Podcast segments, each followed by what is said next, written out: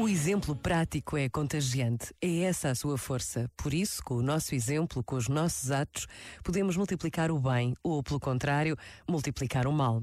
Pode parecer-nos apenas uma ação, a minha ação individual, mas as suas verdadeiras consequências e a amplitude desse agir alastra para além do indivíduo que a pratica. Depende da escolha de cada pessoa disseminar o bem ou o mal, consciente de que o seu ato ultrapassa o seu ato. Este momento está disponível em podcast no site e na app.